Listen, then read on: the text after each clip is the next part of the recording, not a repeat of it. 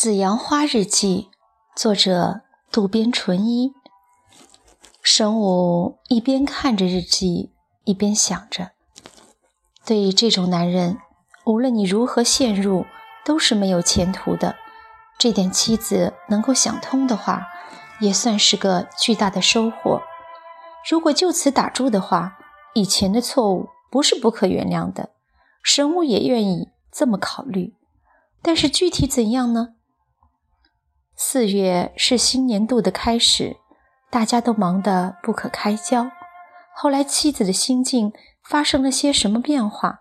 这都是神武所放心不下的。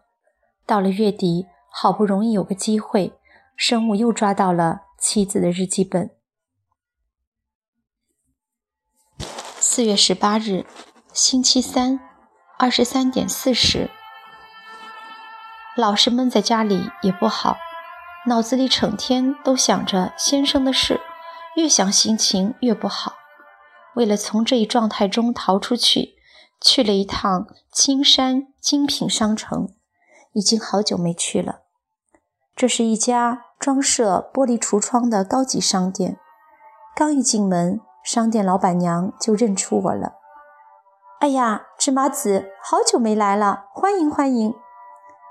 老板娘叫山本玲子。穿着一身黑色的马罗特拉套装，与山本玲子老板第一次认识是在夏美要进幼儿园的时候，那次是为了挑选参加入学典礼时穿的礼服。认识已经有十年了，她既像姐姐又像妈妈。早年从事服装设计，好像已经过了花甲之年了，但一直打扮得漂漂亮亮的。充满了青春活力。山本把我接到了店内的客人专座，在米色的真皮沙发上坐定后，把整个商店都看了一遍。店内摆满了中间色的连衣裙和春季的风衣。换上了春季的服装，店内的氛围也变得五彩缤纷了。山本一边煮着咖啡，一边说。就跟你一样，是青春似火，恋情燃烧吧？对他一下子说中了，我无言以对。于是他又盯着我的脸看了看，穷追不舍地说：“你可和去年大不相同了，看来是有相好的了吧？”要是不承认也不可能，已经被他看穿了。我只好轻轻地点了点头。他耸了耸肩，接着说：“不过，志麻子是个耿直的人，我可有点担心哦。”“哦，怎么回事儿？”我问了一句。他皱起眉头说：“ 你会很认真的，会陷进去的。听说年轻时他还做过模特，恋爱经验肯定很丰富。”如果在这里与他商谈先生的事情，可以得到很好的帮助。想到这点，我真想把事情一五一十的全告诉他，不过还是很害怕，无法启齿。于是我反过来问：山本以前是否陷进去过呀？当然有了，年轻时曾有过灭顶之灾呢。停了一下，又叮嘱说：“不过千万要小心哦，要小心，这是怎么回事呢？”我觉得很不解。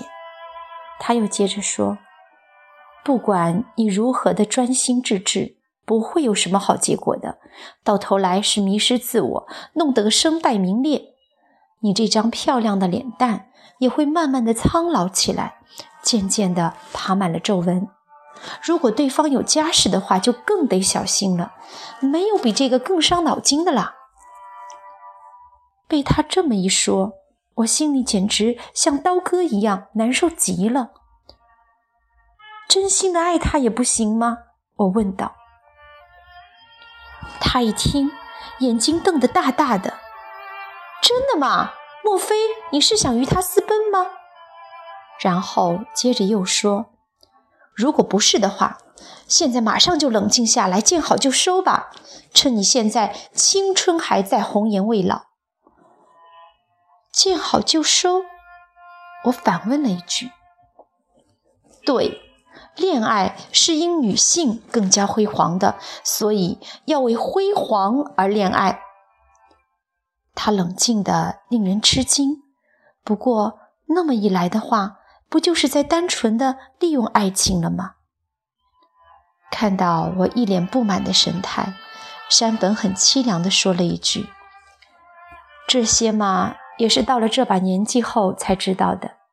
如果我现在像你这么年轻，又有现在这样的智慧的话，就会更巧妙地享受爱情。”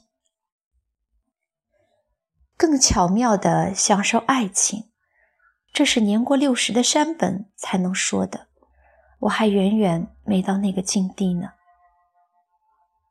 我们终止了有关恋爱的话题。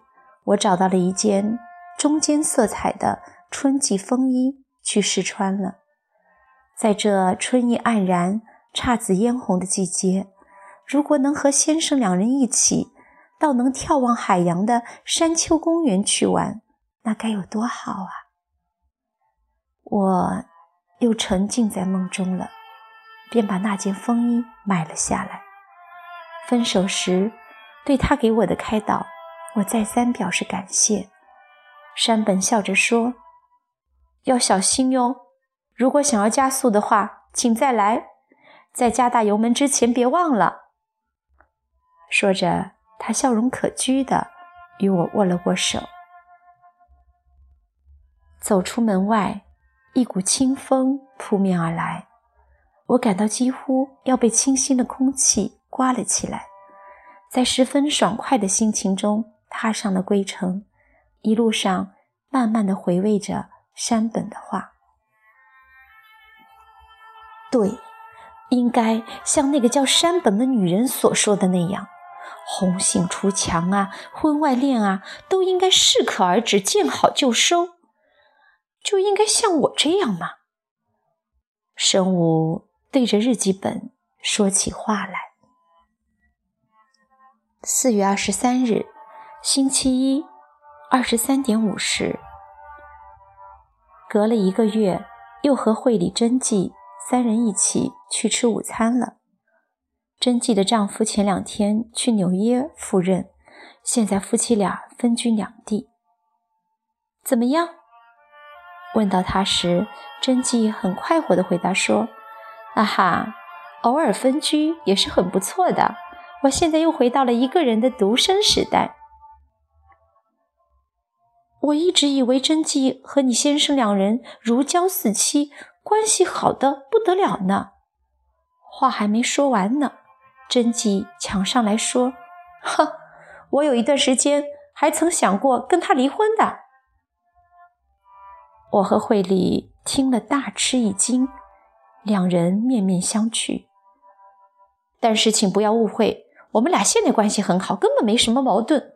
不过嘛，相互吵架拌嘴，吵了以后再好啊，什么都经历过了，最后认识到夫妻各自都应该有自己享受的时间。